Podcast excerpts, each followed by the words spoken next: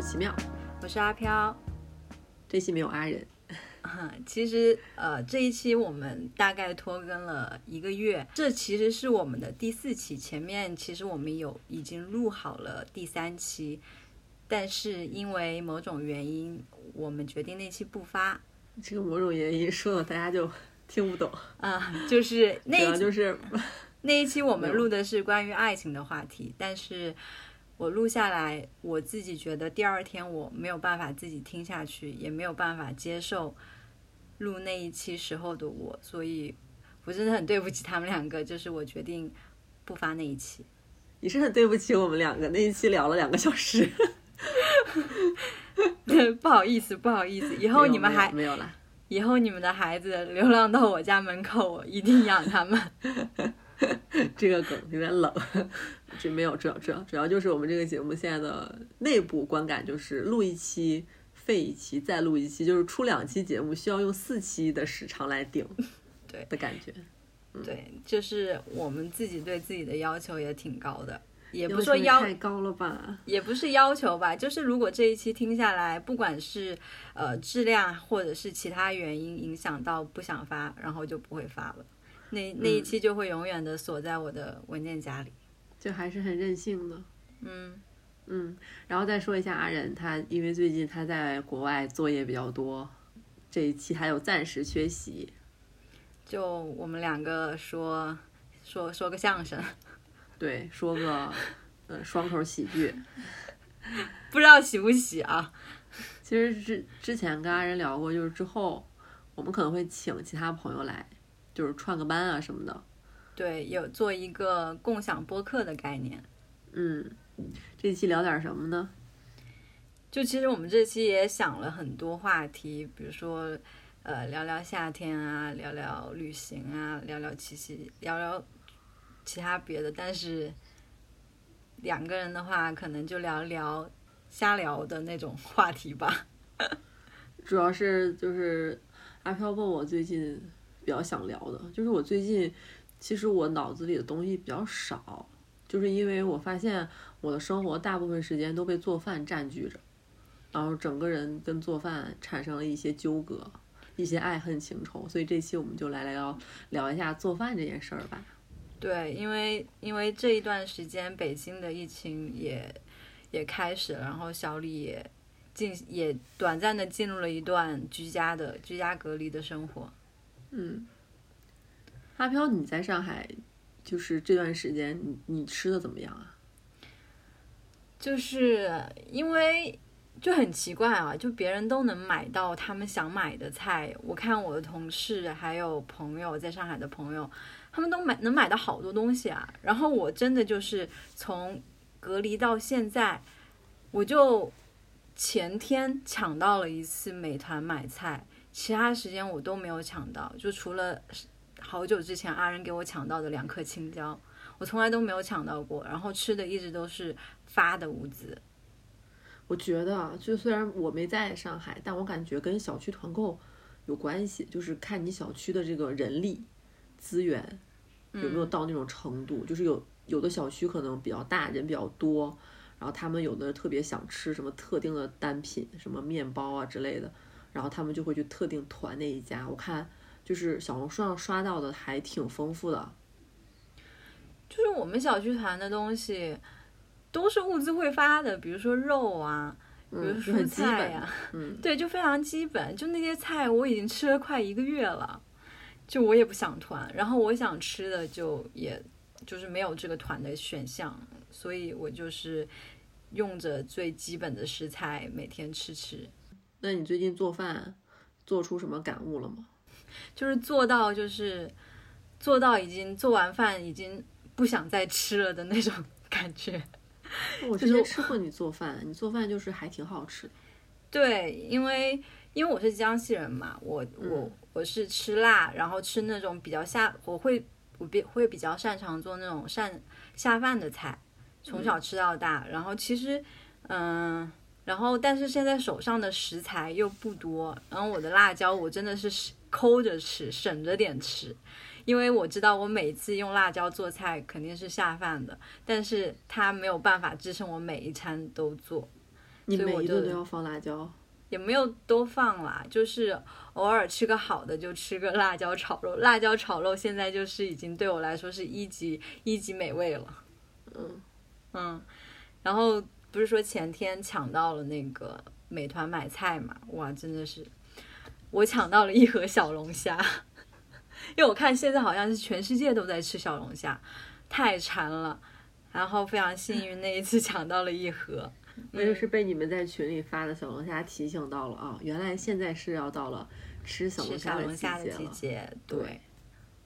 然后你知道那个场景特别的，怎么说？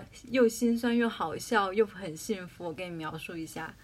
然后我还特意选了一个周六的中午吃这个小龙虾，然后拿出来把它解冻，然后煮，就那种就是半半成品，就在锅里热一下就行了。然后我还特意煮了那个面条，因为小龙虾汤汁必须要配面条才才一级棒嘛。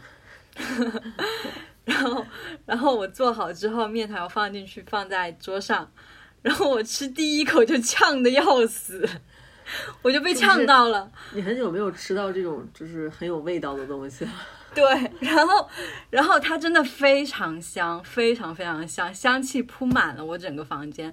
然后我吃第一口，我第一口吃的是面条，我吃第一口到我嘴巴我就被呛到，然后我就那个呛到就咳嗽，咳到满桌都是那个汁儿。然后我整个人就是那种又在咳嗽，然后又吃到了一个一口非常美味的面条，然后还有小龙虾，就那个场面就是又心酸又幸福。又痛苦，还挺挺有仪式感哈。就是我只我我已经等待了，呃，一天一个晚上，就是心心念念吃这一口饭，然后吃到第一口，真的快把我呛死了。反正我这段时间做饭，就是有个很大的感觉，就是，嗯，我我我基本上做四五天之后吧，我就开始特别想我妈。就是我非常想她，然后我会有的时候跟她聊天的时候，我会说：“哎呀，这个炒锅这么沉，那个菜刀也挺沉的。就是你你一天做一顿饭就还好，我感觉你如果你一个人居家，你一天一一天你可能一顿饭做了多一点，然后剩下那些你第二顿再吃，一天两顿饭就够了嘛。对。但是我跟小胡一起居家呢，我做完这一顿饭就没有剩过。就两个人就跟光盘行动一样，就吃这顿就没有下顿，然后每天都是处在一种吃饭跟做饭的焦虑里面。嗯，就是小红书已经被我刷到，就是会推荐给我一些快快手菜。嗯嗯，然后可能我就是会做的饭比较少，然后我做饭也不好吃。对我还因为做饭不好吃崩溃过。那那小红觉崩溃了。小胡会觉得你做饭不好吃吗？没有啊，因为他不，他更不会做饭。哦，你你俩是一个比一个差，对啊大哥不说，二哥。对不说，然后他还会捧我，因为他不捧我的话，就没有人做饭啊。就是他就很，他会鼓励我，就是挺好吃的，然后只不过就是再放一点点盐啊什么的。但是其实你心里就是对自己的要求是不止于此吧？就是觉得那个东西跟我想象中的味道差太多了，而且你做一顿饭折腾的时间也过于久了。我的做饭的速度跟味道就各个方面各个维度都不是很好。可能我要做两个小时的话，就三道菜出来之后，总有一个菜感觉不是盐多了就是盐少了，或者是这个嗯、呃软硬程度也不合适。嗯、加上小胡又是一个比较神奇的男男，比较神奇的男性，就是他。他有很多东西都咬不动。啊，就比如他咬不动，对，就比如他不吃金针菇，他觉得他嚼不烂，对他把嚼不烂等同于咬不动。我以前一直以为咬不动的那个咬不动是真的硬，直到后来我做饭给他吃之后，他我才发现，正常排骨可能，比如说咱们正常人吃啊，炖个四十分钟的话就可以了，但小胡吃那个排骨得炖一个小时以上。就是要软到和烂到，那个排骨肉 会从排骨的骨头上自己掉下来。这孩子是不是牙口不行啊？他牙口不行，牙口不好，然后加上自己又比较在意，嗯，呃，吃稍微一点硬的东西，他就会有很多奇怪的描述。就比如说这个东西下下去，他会觉得胃消化不了。就可能咬一口，就说胃消化不了。所以我做饭就处在一个说，这东西既要好吃，因为我需要它好吃，同时小胡还能咬得动，但是要满足这两点就非常难，太难了，太难了。天哪，我终于知道为什么你每天都为因为做饭而焦虑了。焦虑就是，而且再一个，我会的东西也太少了，就家常菜，小时候吃那些。我跟你说，我从小就吃吃我妈做的可乐鸡翅。嗯，然后到北京之后呢，比如说心呃心血来潮想做饭，我就做这道菜，做可乐鸡翅。然后朋友来说做饭，那我还做这个。然后现在居家了，好又又做这个。然后呢，吃到最后，小胡说：“咱能不能先别做鸡翅了？” 就做太多次了。然后把我能把我会的那几样，就是说圆白菜炒肉，嗯，然后豆芽炒肉，就一切炒肉，五花肉。然后，呃，可能你们咋豆芽菜还是炒肉呢？反正就是我不喜欢吃纯素的，我老想里面放点肉丁儿。哦，就是我老觉得纯素的它没有什么味儿，我就老想往里放点肉丁儿。就就跟我们江西人就什么菜都得放点辣椒一样。对，然后我可能炒一些素菜的时候。我感觉花样就特少，就一个礼拜一个多礼拜吧，我把我会的这些就基本上都炒完了，然后就可以开始看小红书上的菜谱，然后我就频频的翻车，就是居家 居家之前就紧急买了一个空气炸锅，然后在我的认知里，空气炸锅这个东西就是小红书上菜谱写的是什么还没有买空气炸锅的朋友什么怎么怎么样吗？就还有人不知道这个东西吗？就是你把东西扔进去，然后它那个图片做的就特别简单。对，它写的就是你扔进去，然后设置一个一百八十度，然后十五分钟，然后一拿出来之后就是那个样子的。小红书上还有做饭的特效，是冒着烟儿的那种，就特香的那种香气。然后我就按照他的菜谱一步一步做了，结果结果空气炸锅用了连用五天吧，基本上每天都在用。只有做鸡翅的时候是好吃的，做其他的东西全都翻车了。最后能吃的还只有只有鸡翅，就是菜会嗯嗯，菜会糊掉是吗？对，菜会糊掉。然后然后我就去小红书看，结果评论区人说，比如说我要做一烤茄子哈，嗯，然后底下的人说这个博主这么写，这个茄子是不会熟的，应该先把茄子放在蒸锅里蒸，整个的蒸个十五分钟，然后再挪到空气炸锅里再刷酱。我当时心想。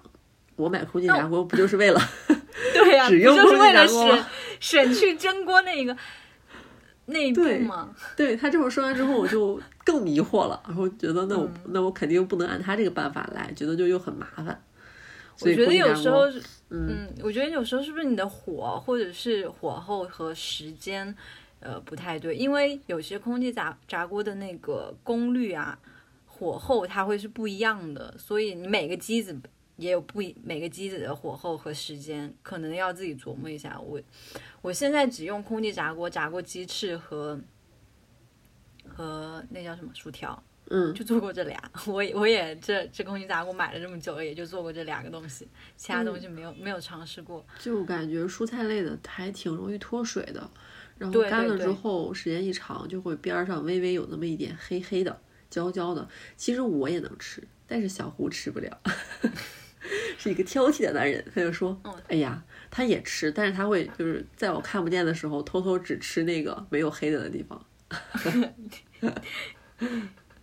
空气炸锅炸红薯特别好哦，我还我还炸就是炸的最多的就是炸烤红薯，是吧？烤出来挺对，一整个放进去吗？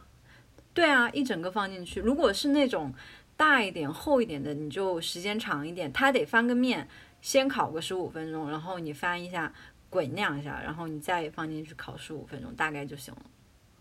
是得翻面。我做空气炸锅的时候，我一直站边上，两三分钟打开翻一翻，然后翻一翻。啊，你这不行，你得你得差不多一个时间，它停了，然后你再给它翻个面。因为那两天扔了好几样菜了，忒心疼了，扔了茄子，扔了圆白菜啊什么的。就都是放在空气炸锅里，然后就没有做好。反正烤鸡翅、炸薯条和炸红薯是一般不会翻车的，所以我就差不多好像只炸过这三个东西吧，其他过其他的嘛我不记得。嗯。然后我我我最近就也没有怎么再使用它了，又被闲置了。对，可能下一次想吃鸡翅的时候会拿出来吧。又是又是另外一种鸡翅的做法，比可乐鸡翅好吃，是真的。确实，唉，真的是做饭已经做到一个瓶颈了，因为食材也不多，也不能搞点其他的花样。真的就是每天炒炒炒一个蔬菜，然后再炒另外一个菜，可能有点肉吧。我现在没有肉了，我现在只有一只整整个的一只鸡，但是因为没有其他的配料，我不知道怎么做它。是，哎，你说咱俩今天聊做饭，但是咱俩好像都不是那么特别擅长做饭的人。我不是不擅长，我只是我还我比你做饭天赋要高一点啦。还可以这样说自己的吗？我自己给自己戴上皇冠。其实，其实我做饭的味道，其实跟我家里的味道其实挺挺像的，就是江西菜。就是如果吃辣的朋友的话，如果吃我的菜的话，应该应该会觉得不会难吃。嗯，然后，但是我我没有没有尝试过。就是平时不会给自己做一些，就是除了这种呃香干香干菜之外的菜，就比如说一些西式的一些日式的或者是一些广式的就不辣的菜，我可能就是没有什么经验。因为我是不太吃辣嘛，然后我不太会做呃放辣椒的菜，就是像小米辣这种我都不太会放。哇，小米辣你都不知道，现在就是小米辣就是。在上海的市场流通上，它就是厨房之星啊，都得用是吧？对，它简直就是整个蔬菜里面的 C 位，就是一辣难抢，抢不到。嗯，还好我不吃辣。这就是最近就是我还设想过，就是等等我搬了家，因为我搬家之后厨房会更大。厨房会更大的话，嗯，后面还也会给自己置办一个烤箱，就是想尝试一些除了下饭菜、家常菜之外的一些品种，像比如说，呃，前段时间在看那个看了那个台湾那个综艺，就是呃炎亚纶跟鬼鬼，就类似于中餐厅的那个来吧营业吧，就他们开一个餐厅，然后看到他们做那个红酒炖牛肉。然后里面会放一些土豆、胡萝卜，米，然后最后用放一些迷迭香。那我看到那个，我就还挺想自己试一下的。我好像看见刘光宏他老婆有发这个菜谱，是吗？也是红酒牛腩。对，这样他就是唤醒了我的知知识，我也我也挺我我也挺想试试的。对，还有还有什么？就是做那种呃，做甜品啊，做泡芙。然后做一些蛋糕，然后做还想做那种西西班牙海鲜烩饭，因为之前去，因为我我虽然排最喜欢的菜系啊，虽然是香干菜这种这种下饭菜，然后在不辣的菜系里面，我也很喜欢呃日式的，然后意大利菜、西班牙菜。就他们不是所有的菜都喜欢，就可能个别很喜欢，嗯，然后包括广式的也都很喜欢，这些都是不属于不辣的，也都想去尝试做一做。哇，很羡慕你，我连自己基本基本生存的菜我都做不好。过年的时候，我过年的时候不是在北京过的嘛，嗯，然后我不是就是群里大家都在做年夜饭，要做十十二道八道那种。嗯，因为我去年一个人过，我觉得我点点外卖吃火锅，就是太太简单了，虽然很方便。然后我今年就想做饭，结果我就把我妈寄给我的唯一一袋东北小鸡儿给炖糊了。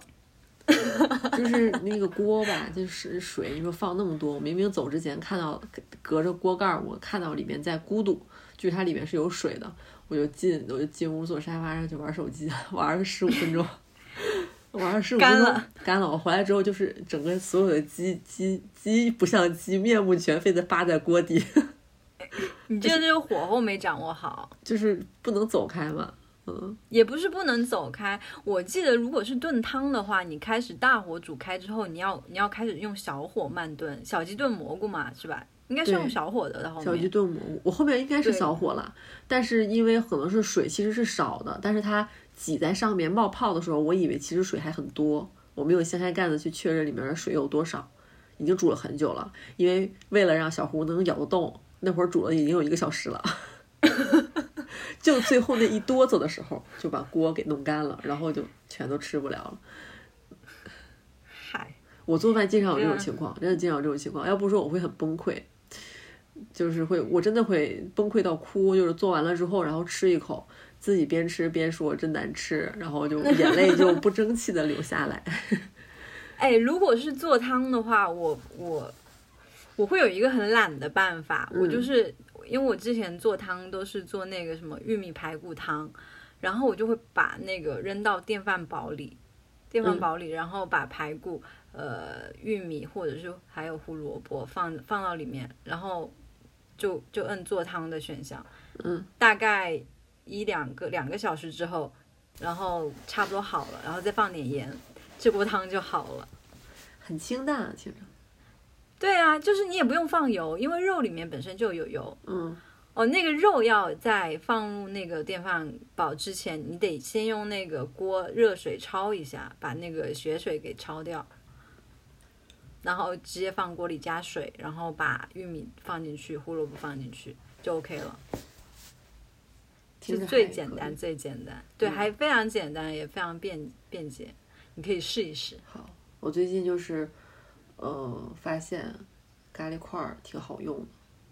对，咖喱一切。其实真的是咖喱一切。然后咖喱饭吃完了之后，我就吃那个炒饭，我也会往里放咖喱块，还有火锅底料。我煮面条的时候，对，也会就居家。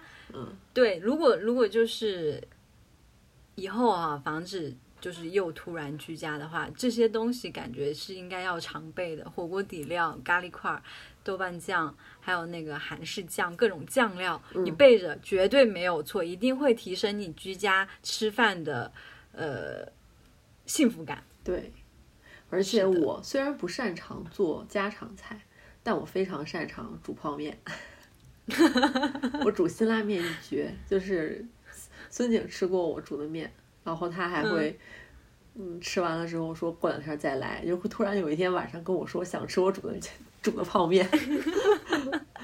哎，所以你不是没有天赋做饭，而是你的天赋是在 某一个小块儿上，比如说做辛拉面。对我煮面，我煮泡面不从来不只吃泡面，就我家里会常备着一些肉卷儿，还有一些什么丸子啊，然后还有一些什么，比如虾仁儿这种。冷冻的东西，它其实都是放火锅里面的那些东西。我煮辛拉面的时候会往里放，肉卷儿也会放很多，然后那一锅出来，那一个人吃就很够了。然后里面还会放一个芝士片儿。哇哦！嗯，我之前还放过饺子。你这你这碳水爆炸！碳水真的爆炸！而且我我之前呃囤货的时候嘛，我我下单了应该是两大包那种十连包的辛拉面。嗯嗯。然后可惜小胡不能吃，然后小胡一定要吃那个日式的那种细面条那种拉面，辛拉面他说他咬不动，辛拉面都咬不动，就是这孩子牙口真的而且得带他看看牙去。就是做饭的时候我是这样，我就煮我煮面条，我比较喜欢吃硬的，但是我知道他喜欢吃软的，然后我就会煮差不多的时候加一根喊他过来，然后让他来试菜。以他能咬动为准，我再关火。太难伺候。其实我觉得，如果家里有两个人的话，我觉得做饭的乐趣会提升一点。对我来说，嗯，如果我一个人的话，就是我就像之前跟你说的，我就凑合吃得了。就是，嗯，在在自己能接受的口味上。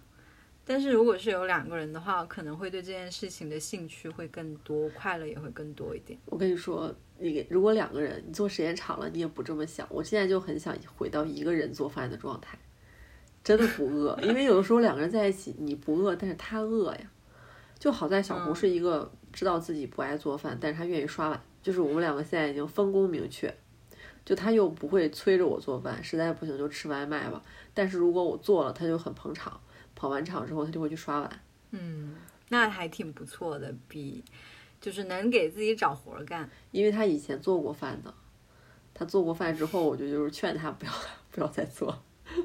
对，就如果就是我我我要面对就是吃自己不会，呃，要面对自己做那个自己不太擅长的话，我也会，如果是两个人的话，我也会在厨房给自己找点事做，嗯就是不想让对方那么一个人辛苦，比如说刷碗，那好，我来刷碗、洗菜之类的。嗯就是我还记得小时候，就是其实我我妈从小一直就是觉得说，呃，小女孩得会做饭，你学一学，你学她教我怎么焖米饭啊，教我怎么炒菜。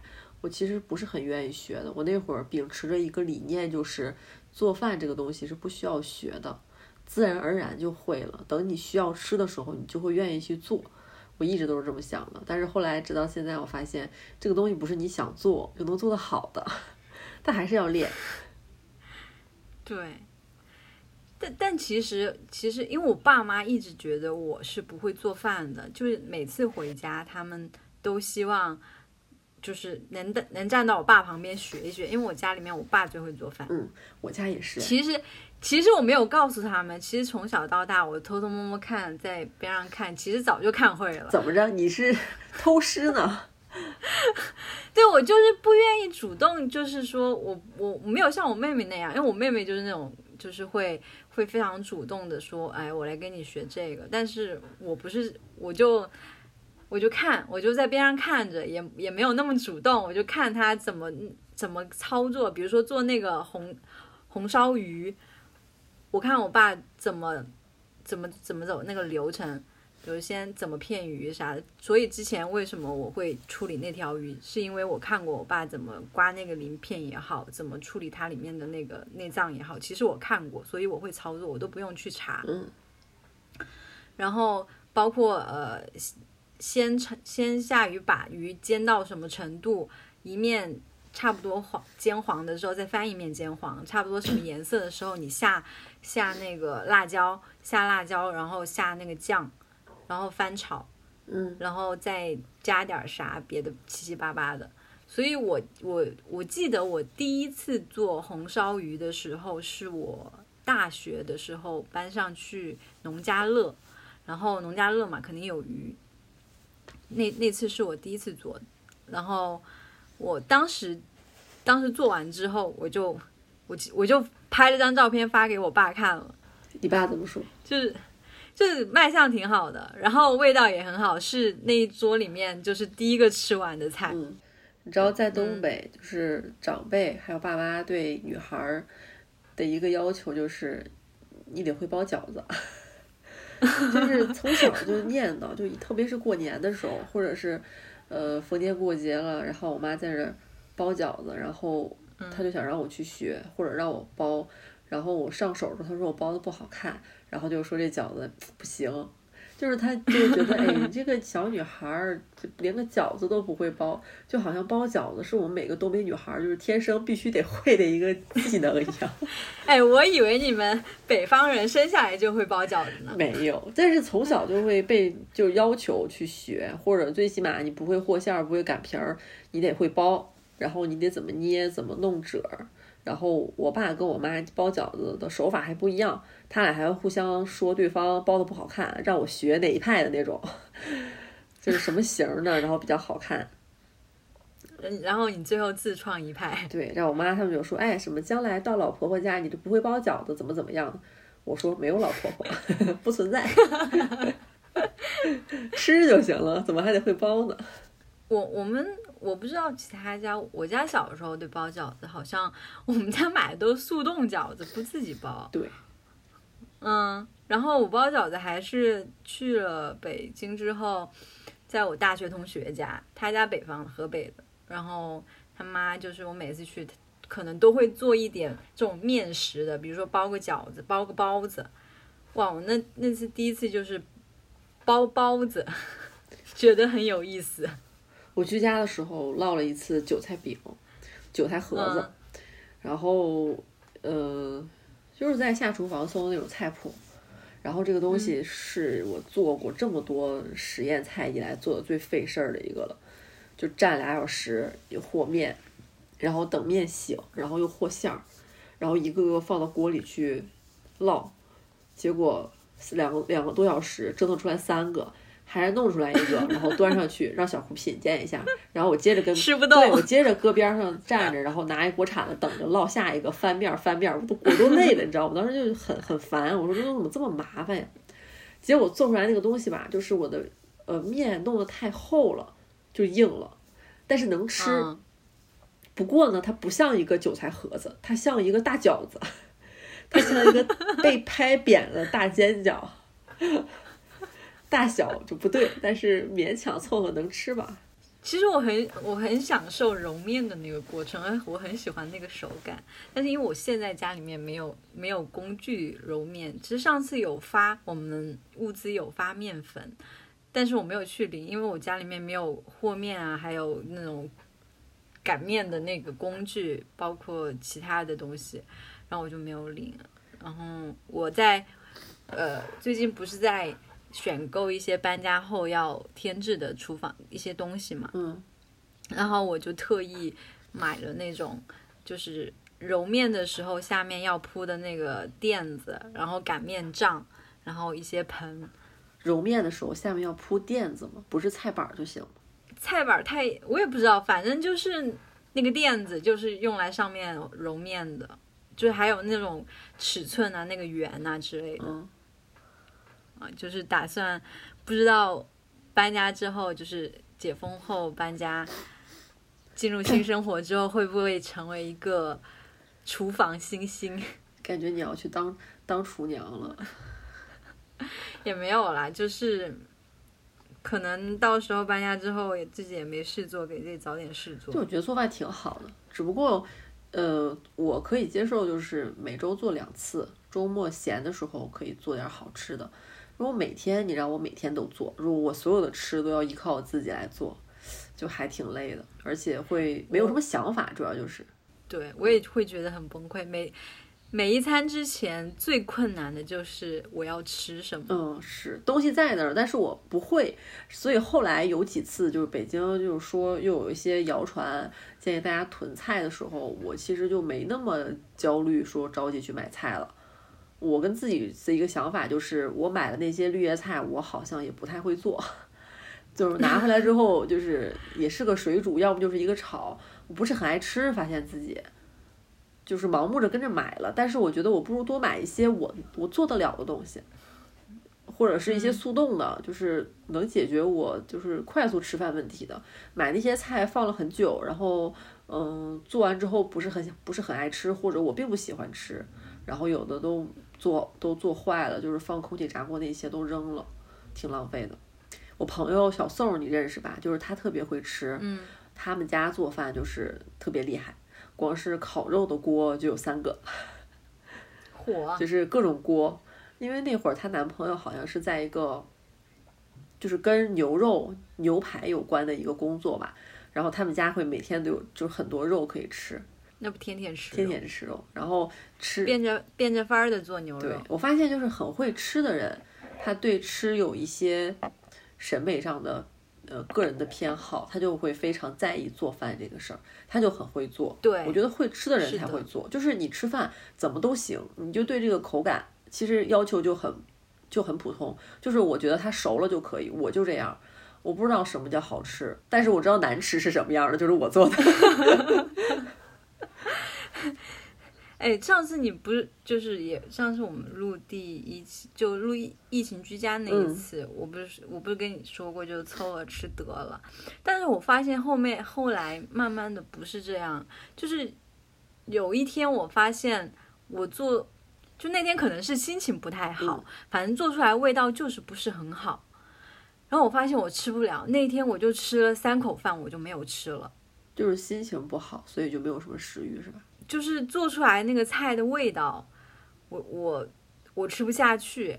有一个菜是自己做的，有一个蔬菜是自己做的，然后有一个菜是那种嗯、呃那种半成品蒸一下就能吃的那个鸡肉，嗯，然后我发现我吃不下，就是我对味道其实是有一条线在那里的，但是之前我一直觉得没有那条线，就凑合吃得了自己一个人。但我发现是有有有一条线在那里的，我不知道是那天因为是心情不好，食欲差，还是就是怎么样，反正那个味道我没有办法接受。然后第二天，第二天我做了一个辣椒炒肉，食欲一下子又又又回来了，就是就人还是要吃好吃的东西。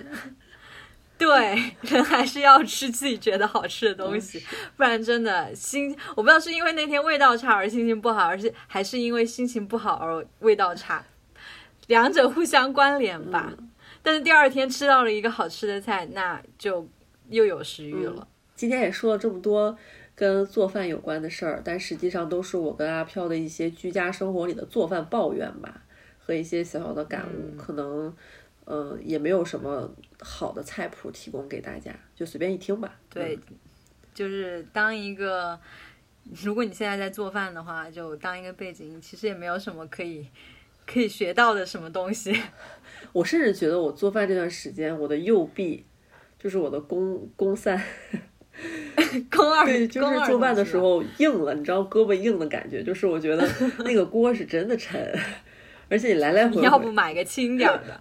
但是因为每天都要用那个锅，然后你每次都要用右手，然后你一直去拿刀跟拿锅，可能做一个特简单的菜，但是我要把它所有都切好了焯，焯完水之后再做下一道就是焯水的青菜，还要把这个锅刷一遍，我就感觉哎呀，这个细节真是浪费了不少。那我们今天就说到这儿吧。嗯。做饭这一趴就到这儿。对，做饭这趴到这儿。那最后我们今天的一个分享，呃，就是我跟阿飘最近就是也是算是阿飘安利了我一个剧吧，就是那个《闪亮女孩》，我们两个一起跟大家说说这个剧吧。嗯，对，因为这也是我想跟大家分享的一个剧，就是它是一个悬疑剧，它主线是一个凶手连环杀掉了在。在几十年间连环杀了很多很多女性。你昨天跟我说完的时候，我就去看了。我昨天一晚上，今天看完了，看完了目前更新的五集。就是我我我是先去豆瓣看了一下，它的标签是呃犯罪罪案那个呃悬疑嘛。然后我平时也很喜欢这一类，我就去看了一下。确实，第一集的最后它就是一个反转，但基本上每一集的最后。就还挺吸引人的，尤其是呃，我们我觉得大家应该如果不介意剧透的话，我觉得它这个点就是，其实我看到第三集的时候，我就很想问你，就是是不是有时有时空旅行这个概念啊？嗯，我现我觉得我们现在把这个东西定义为时空旅行是可能有点不太准确，因为它这个剧为什么我觉得可看的一点是它跟其他的悬疑剧有一点。表达方式上有点不太一样，它有一个非常非常特殊的，我我们我们现在不知道他是不是有特殊能力者在里面，但是他在时间上确实有有一些超自然的东西。对，就呃，就是举个简单的例子吧，就是女主小的时候，她七八岁的时候，这个凶手就见过她。跟他交流过，然后当时那个凶手可能大概就二十八九岁的样子，然后现在这个女主她已经大了，可能就三十岁左右了，然后这个凶手跟当年是一模一样的，然后他跟所有的被他杀害的女性，在时空上大概都是这样的一个关系，就是他可以任意往返，目前来看是啊，往返各个时间点去见这些女孩，然后他反复的，嗯，他还会反复跟他们说，就是他们早就认识之类的话。对，但是他让我觉得又不是那种传统意义上的时间的时间旅行者，因为在我现在看到第五集的时候，在女主的口中是，她其实也拥有着那种能力，就是自己周围的环境发生改变。就举个例子说，她自己的周围发生环发生改变，但是她身边的所有人的记忆都是不变的，只是她自己发生改变。比如说，我那个女主今天照镜子是一个短头发，但是突然在某一个受刺激或者是怎样的一个瞬间，他又变成了一个长头发。就好像他变成了另外一个自己，但是他身边的人对他的对他的记忆是不会变的。就是只有他的现实是很奇怪的，会受一些刺激去改变。对嗯但是他也是在被这个凶手袭击之后才会发生这些，所以跟凶手肯定是有关系对，的。所以所以他跟凶手之间有着一些现在还没有还没有表说出来的一些关系。然后第五集有一个说法是那个呃天文馆的那个女生说，就粒子和粒子之间他们是有一种相互作用的关系存在的。比如说这个粒子发发生作用。发生一些变化，另外一个粒子也会跟随着发生变化。我觉得这是在某种某种意义上，可能在暗示凶手和女主之间的关系。而且这个剧它其实它一开始的设定跟大部分的罪案剧是一样的，就是可能嗯、呃有一个寻找凶手的这么一个主线的一个女主，然后跟她搭档呢一定是、就是如果他们不是。警局里的人，他们是外部的人。那这个女主她就是一个当年凶杀案里面一个幸存者嘛。她幸存下来之后，她有一些就是崩溃了之后，她的生活受到很大的影响。然后他又发现了有类似的案件再次出现了。然后他又搭他的搭档是他报社里面的一个算是一个编辑吧。那这个编辑他的设定就跟以往的又又反正又挺像的。就也是有着一些生活上的障碍，有一些心理障碍，醉酒，然后家庭有问题，然后有一个儿子单亲，就这些元素就是跟传统的还蛮像的。但是它很不一样的点就是，它基本上第一集的时候就告诉你这个凶手是谁了。那以往的罪案剧，它可能就是你一直在找凶手，那这部剧它凶手就直接就出来了，而且有凶手视角的一些行动，还有一些动向。然后，所以我看的时候我就比较好奇，他把凶手这么早推出来，他他是为了干什么？然后直到后面有一些时间空间的概念，我才明白这个剧他拍的可能是对不简单，就是很高级。他后面的一些设定，就看他要怎么去买，就是填这个坑啦，就是怎么圆，怎么解释。对，就目前来看，这个手法还是没有见过的。嗯，对，所以推荐大家看一看。而且这部剧的调色和节奏都非常好，非常喜欢，质感很高。是的。嗯，那今天就是好，分享一下这个剧，然后这个在哪儿看？嗯这个大家找找字幕组，他们都在做了。嗯，好，对，叫闪闪亮女孩，叫 Shining Girl。行，那今天咱们就到这儿吧，行，好，那就我们下期再见。下期再见。好，拜拜拜